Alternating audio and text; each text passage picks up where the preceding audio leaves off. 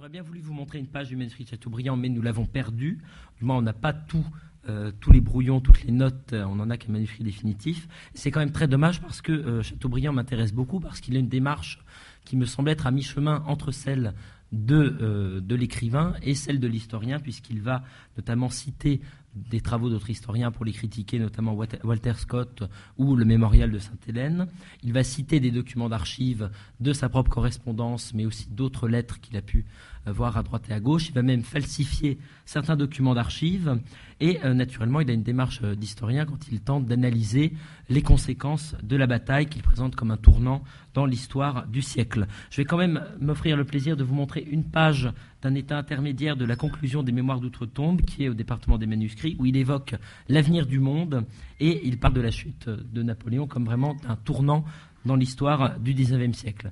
Les pages vraiment très corrigées des Mémoires d'outre-tombe sont assez rares, donc c'est tout à fait agréable d'en avoir une. Venez les voir à l'occasion à la BNF.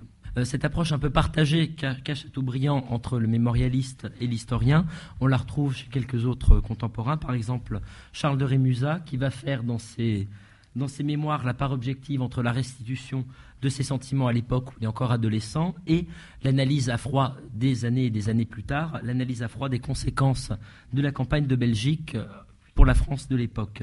C'est un, genre de partition qui est assez rare euh, chez les contemporains, je trouve. On a des manuscrits de mémoire, par exemple, de, de grognards comme Jean-Baptiste Barès, qui sont à fond pour Napoléon, et qui ne sont vraiment que dans la lecture à chaud de la bataille. Et c'est très rare d'avoir cette partition. J'en ai un autre exemple en tête, je ne vous l'ai pas mis à, l'écran, mais c'est le journal intime d'Anselme de Barante, qui est le frère de l'historien Prosper, et qui note toutes ses lectures sur euh, Napoléon et sur la bataille de Waterloo pendant des années, et qui, d'un coup, va faire le touriste, va visiter le champ de bataille en 1826 et se rend compte d'un coup du carnage que ça a été en voyant l'ampleur du champ de bataille, en se voyant que il s'étend quasiment jusqu'aux portes de Bruxelles. Donc il y a vraiment une prise de conscience. Alors après ces, contemporains viennent les premiers historiens, donc ils vont faire des analyses à chaud avec des sources qui sont parfois lacunaires. Le premier dont nous conservons les papiers, c'est Alphonse de Beauchamp, qui va euh, écrire une histoire de la campagne de 1815 qui paraît dès 1816. On n'a pas son manuscrit qui a dû être détruit à l'impression, mais on a ses papiers de travail. On se rend compte que sa documentation se limite au compte-rendu euh, dicté euh, par Napoléon qui est dans le moniteur, aux commentaires, euh, aux rumeurs qui sont colportées par certains journaux étrangers, qu'ils soient belges, anglais ou autrichiens par exemple, aux publications officielles ou aux affiches qu'il réussit à récupérer, et enfin aux témoignages de, des, témoins qui vont répondre à ces lettres. Et parmi ces archives, il y a notamment un questionnaire qu'il fait circuler aux maires des différentes villes traversées par Napoléon lors du vol de l'Aigle printemps 1815 et qui lui répondent sur comment ça s'est passé. Donc c'est un document tout à fait intéressant. Avec toutes, toutes ces archives qu'il récupère, il se fait des fiches. Vous en avez une ici, voilà, sur Ligny et Waterloo. Il se fait des fiches qui lui servent à dresser une sorte de cartographie de la période. Et euh, du coup, son étude de 1815 sera une des plus appréciées jusqu'au milieu des années 1820. J'aimerais ensuite évoquer un premier romancier, dont je suis allé retrouver le manuscrit naturellement, c'est Le médecin de campagne, publié en 1832, où euh, Balzac va évoquer plusieurs vétérans des armées napoléoniennes, mais bon, vous, vous connaissez l'histoire. Il y a le manuscrit qui est conservé à la bibliothèque de l'Institut de France. C'est en fait deux états mélangés et euh, deux jeux d'épreuves corrigés.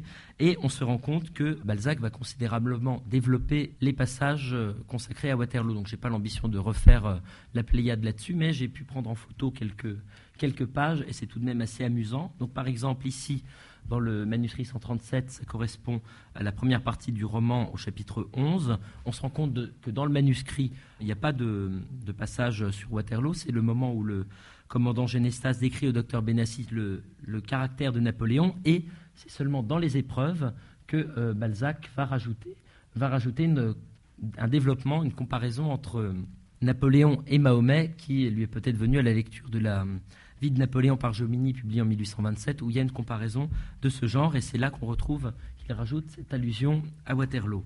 Autre euh, exemple, dans le manuscrit 130, 139, euh, c'est le chapitre 21, c'est le plus important, c'est celui qui s'appelle Une veillée, où le fantassin Gogla va raconter euh, la vie de l'empereur, et le passage sur Napoléon dans le manuscrit est très court, et dans les épreuves, on se rend compte que ça change absolument tout. Alors attendez, pardon, c'est ça, voilà.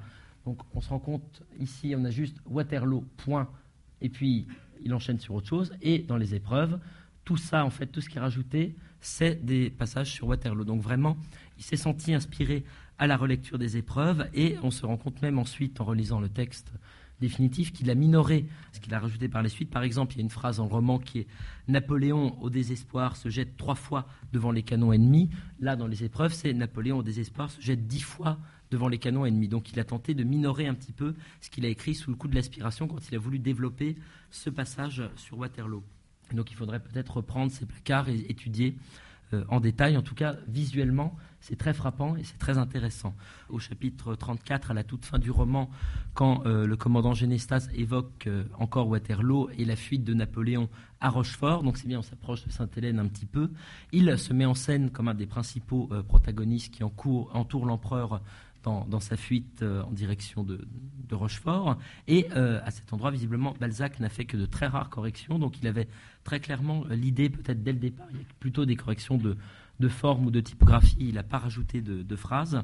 Il avait vraiment peut-être l'idée de construire dès le départ euh, son personnage comme euh, un vétéran, quelqu'un qui a une place dans la légende napoléonienne, et euh, peut-être qu'un personnage qui, s'il avait existé, aurait dû paraître dans le mémorial de Sainte-Hélène. Donc c'est assez intéressant de voir la place qu'a Waterloo dans ce manuscrit, à la fois dans certains passages, c'est fixe, on se rend compte qu'il avait une idée très claire, et dans d'autres, il a vraiment développé, il a vraiment rajouté un souffle épique pour décrire la bataille.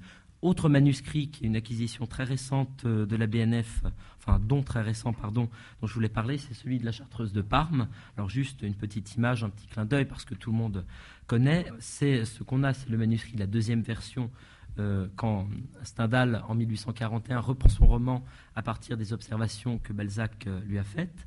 Donc on a l'ouverture du, du, premier chapitre de cette seconde version du roman, et on voit que Balzac suggère à Stendhal de laisser tomber les premiers chapitres sur la, jeunesse de, Fabrice et d'ouvrir tout de suite sur la bataille de Waterloo comme grand événement historique. Et donc on a ça effectivement, chapitre premier. Le monde était à la veille de la, bataille de Waterloo, avec ensuite, donc on imagine Fabrice se battre comme simple volontaire dans cette armée. Donc c'est quelque chose de peut-être plus balzacien comme... Comme roman que, euh, que stendhalien. Donc c'est assez amusant de, le voir, surtout que c'est une version qui n'est pas, pas en livre de poche, donc il faut se référer au manuscrit, aller sur Gallica pour voir comment Balzac voulait réécrire son propre... Euh, Stendhal voulait réécrire son propre roman selon la lecture qu'en faisait Balzac. Et finalement, Stendhal a, choisi de...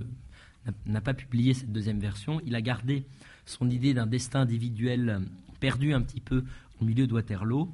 Donc il y avait peut-être un aspect de travail de mémoire euh, pour Stendhal, puisqu'il avait lui aussi vécu la retraite de Russie en sachant pas très bien ce qui se passait. On s'en rend compte euh, en le lisant. Et c'est aussi un point de vue qui va peut-être inspirer d'autres auteurs. Alors j'avais promis d'en parler à ma collègue de l'Institut de France en échange d'avoir le droit de vous montrer les photos du manuscrit euh, du médecin de campagne. Dans Vanity Fair, euh, on se rend compte là aussi, ce sont des personnages qui sont perdus, ils savent pas, ils attendent des nouvelles de la bataille, ils savent pas ce qui se passe. Donc c'est le point de vue de Stendhal a peut-être aussi inspiré d'autres auteurs euh, comme Thackeray. Donc je repasse euh, aux historiens, aux historiens de la génération suivante, entre les années 1830 et les années 1850, qui viennent après ces premiers romanciers ou juste en même temps. Donc le premier que je voulais vous montrer, c'est Edgar Quinet, dont on conserve les papiers, qui a séjourné à Waterloo en 1835 et qui s'en est inspiré pour son poème Napoléon qui est publié euh, l'année suivante. En 1851, il va faire paraître un texte qu'il a aussi écrit à la suite de sa visite qui s'appelle Le champ de bataille de Waterloo, où il se livre à une description du champ de bataille du point de vue de la topographie, de la végétation, de, la faune, de la flore, enfin. Et de cette description concrète du champ de bataille, il en vient une réflexion sur la nature de la guerre en général et sur les conséquences de Waterloo dans l'histoire. C'est un texte qu'il va publier en 1851 et il va revenir sur le champ de bataille en 1857 en préparant sa campagne de 1815 et il va l'arpenter dans tous les sens avec une montre à la main. Alors ça, on le voit dans ses papiers, c'est assez intéressant, pour se rendre compte du temps qu'il faut aux différentes troupes pour passer de tel endroit à tel endroit. Donc il y a des tableaux chronologiques très complexes dans ces, dans ces archives qui sont tout à fait intéressants à étudier, euh, peut-être encore aujourd'hui, je ne sais pas. Et euh, finalement, il publie son texte euh, en volume, mais avant aussi dans la Revue des Deux Mondes à partir de juillet 1861. Euh, et Quinet est un des premiers historiens aussi à visiter vraiment ce champ de bataille, à, agir un peu comme un archéologue, à voir un peu ce que le, terrain va lui raconter et à ne plus se fier seulement aux journaux, aux mémoires ou aux pièces officielles. Alors, euh, cette frontière entre l'écrivain et l'historien, est assez, ténue, puisque dans l'histoire de la restauration de Lamartine, dont on a parlé ce matin, Lamartine va faire un récit de Waterloo, qui est presque entièrement plagié de celui d'Edgar Quinet, qui va s'en plaindre dans une lettre.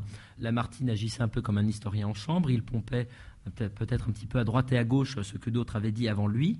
Et dans ses archives, il n'y a pas de dossier de travail sur Waterloo. Il y a des dossiers de travail sur la restauration, mais pas sur Waterloo. Ce qu'on a dans le dossier Waterloo, ce sont quelques copies de journaux et surtout des lettres d'insultes de survivants de la bataille ou des descendants des survivants qui sont indignés des, des inexactitudes de la première édition. Donc là, je vous ai mis une euh, lettre d'insulte, entre gros guillemets, quand même, du fils euh, Bourmont, donc Charles de Bourmont Junior, qui euh, explique un peu ce qu'était l'attitude de son père et qui demande de rectifier son texte. Dernier historien dont j'aimerais parler, dont on a des manuscrits, euh, c'est euh, Jean-Baptiste Charras, euh, qui était militaire, qui était député, qui s'exile en Belgique en même temps que Victor Hugo, qui va rédiger une histoire de la campagne de 1815. Il va aller sur place naturellement, mais il va plutôt se fier aux cartes, aux archives, et il va avoir un dépouillement bibliographique assez exhaustif dont il parle dans sa correspondance avec son éditeur Hetzel. Et son manuscrit, dont il n'a visiblement existé qu'un seul état, est plein de ratures assez importantes, comme celle-ci que je vous ai mise. Donc c'est une il a changé sa conclusion sur le chapitre sur Waterloo. Donc là, vous avez euh, sa conclusion biffée qui, a priori, est inédite. Voilà un historien dont un manuscrit assez, intéressant. Donc après ce bref excursus, euh, on peut considérer que les écrivains qui vont venir à la suite de ces quelques historiens des années 1840 ou des années 1850 vont être assis, ces écrivains vont être assis sur un matelas bibliographique suffisamment épais pour euh, qu'ils puissent donner une véracité historique un peu plus importante à leur description de Waterloo. Donc les historiens, donc ceux que je vous ai montrés, il y a Beauchamp, il y a Jomini, il y a Clausewitz, il y a Muffling, il y a Charras.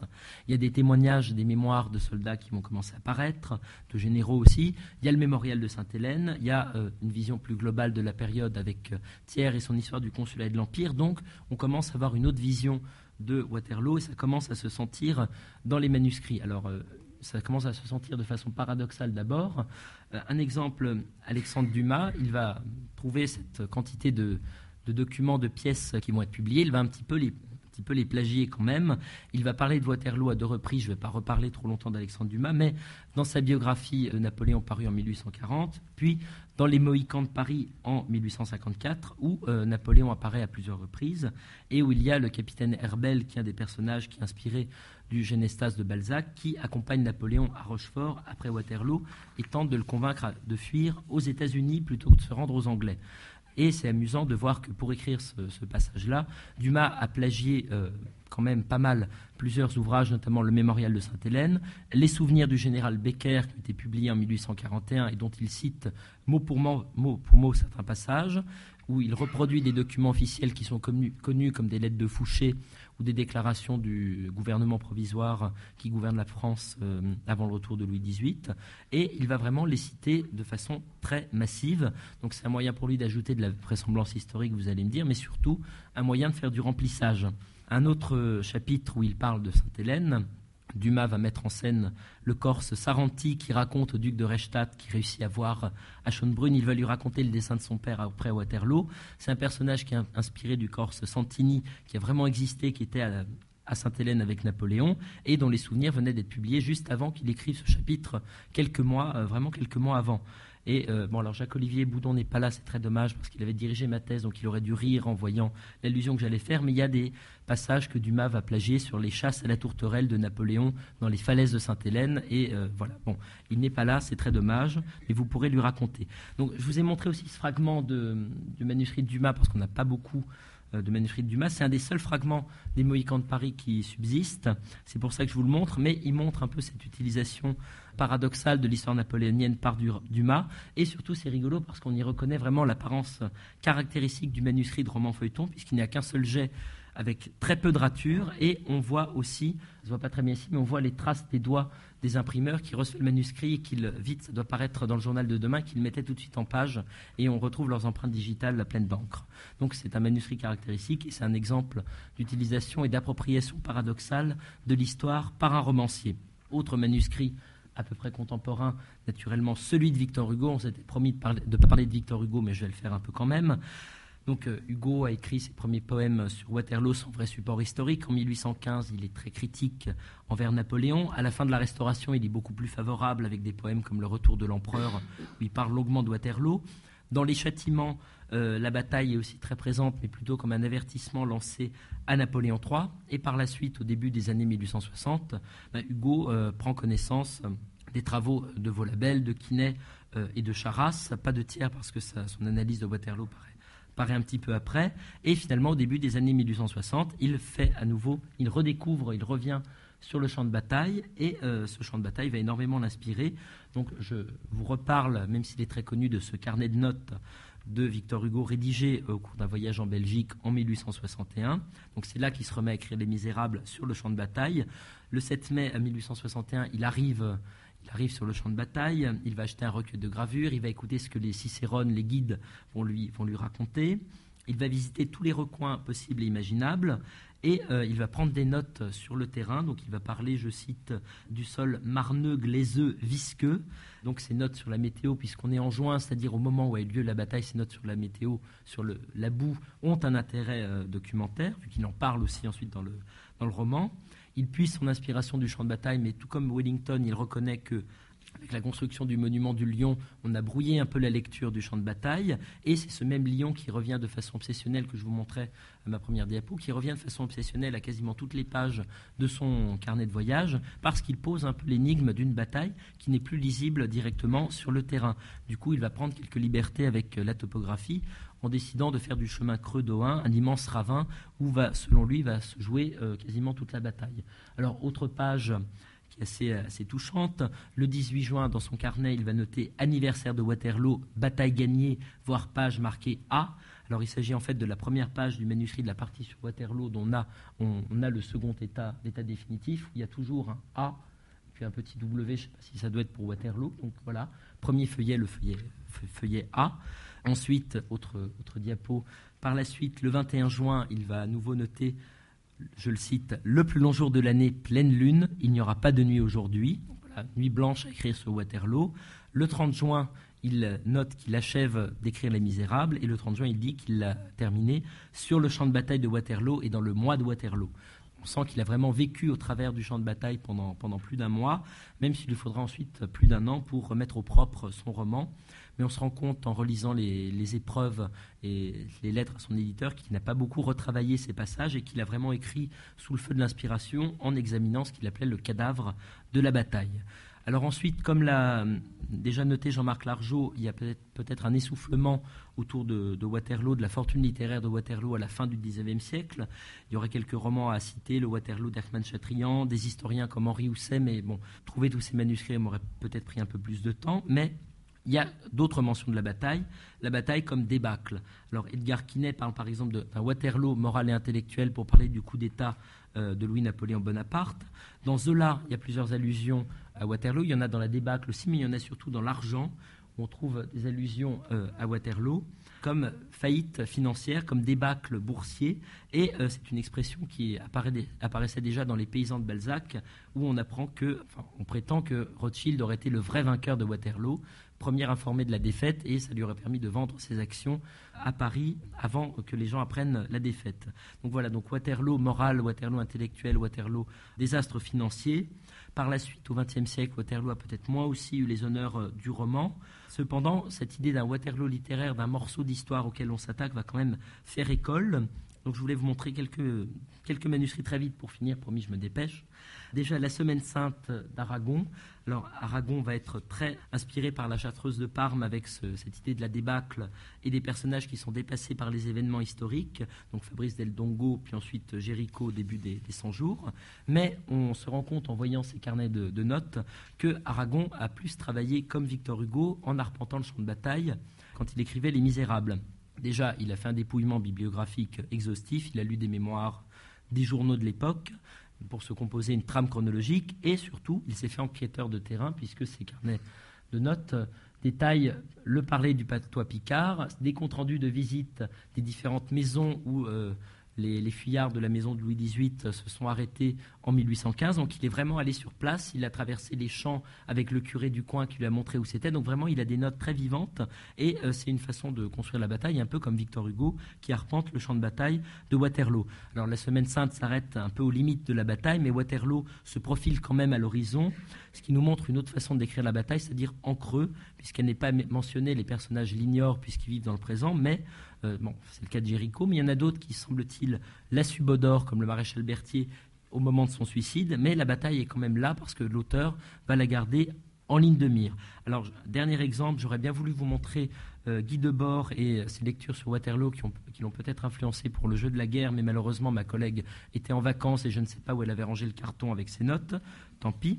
Alors, dernier auteur à, montrer peut-être, c'est euh, Patrick Rambaud, pris Goncourt 1997, qui, parle de Wagram dans son roman La Bataille, qui parle de la retraite de Russie dans Il neigeait, puis qui parle des 100 jours dans l'absent.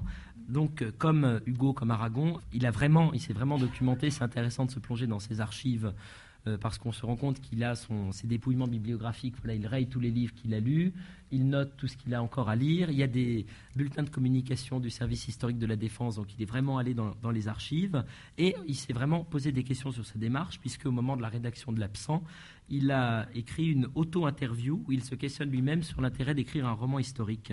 Alors, je vous en donne la conclusion je le cite, Nous connaissons plus de morts que de vivants, nous vivons entourés de fantômes, alors moi, je raconte la vie des fantômes, voyager dans le temps, c'est un privilège et un plaisir, pour le présent, il y a le journalisme.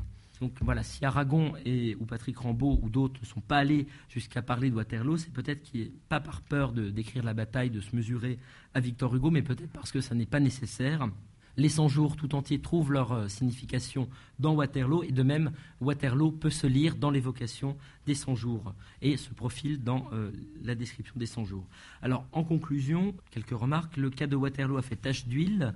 La bataille a autant réveillé le souffle poétique euh, chez certains écrivains que suscité des vocations d'historiens ou d'écrivains qui sont adeptes des méthodes de l'écriture et de la documentation historique qu'on a ces deux approches littéraires et historiques qui coexistent, qui se complètent et qui donnent toutes deux finalement des images assez proches de la bataille à chaque fois. On y retrouve une quête de sens, un sens philosophique, un sens politique pour une défaite qui a eu d'immenses conséquences sur absolument tout le siècle. On a des partis pris, des partis pris stratégiques, des partis pris biographiques, qu'on soit bonapartiste, qu'on soit républicain, qu'on soit royaliste. On trouve des réflexions sur les raisons de l'échec de Napoléon, mais surtout des réflexions plus larges sur la défaite, la fatalité, sur le sens de l'histoire. Donc ces récits de Waterloo me semblent à ce titre illustrer à perfection euh, l'enjeu de la présence de l'histoire dans le roman dont parle Aragon dans sa postface de la Semaine Sainte que je vous cite. Tant est si vrai qu'il n'y a rien de tel que la vérité pour servir d'introducteur au mensonge, et qu'il faut bien me croire, ceci n'est pas un roman historique, mais une impudente exploitation de l'histoire dont j'ai fait un marchepied à la fiction, un passeport pour le roman. Donc voilà peut-être ce qui fascine autant encore de nos jours dans la bataille de Waterloo et que nous montrent un peu ces, ces archives, c'est que c'est un événement qui a été si important, qui a eu telle conséquence sur le siècle, qu'il a fini par agir sur les imaginaires en devenant une passerelle entre l'histoire et la fiction. Je vous remercie.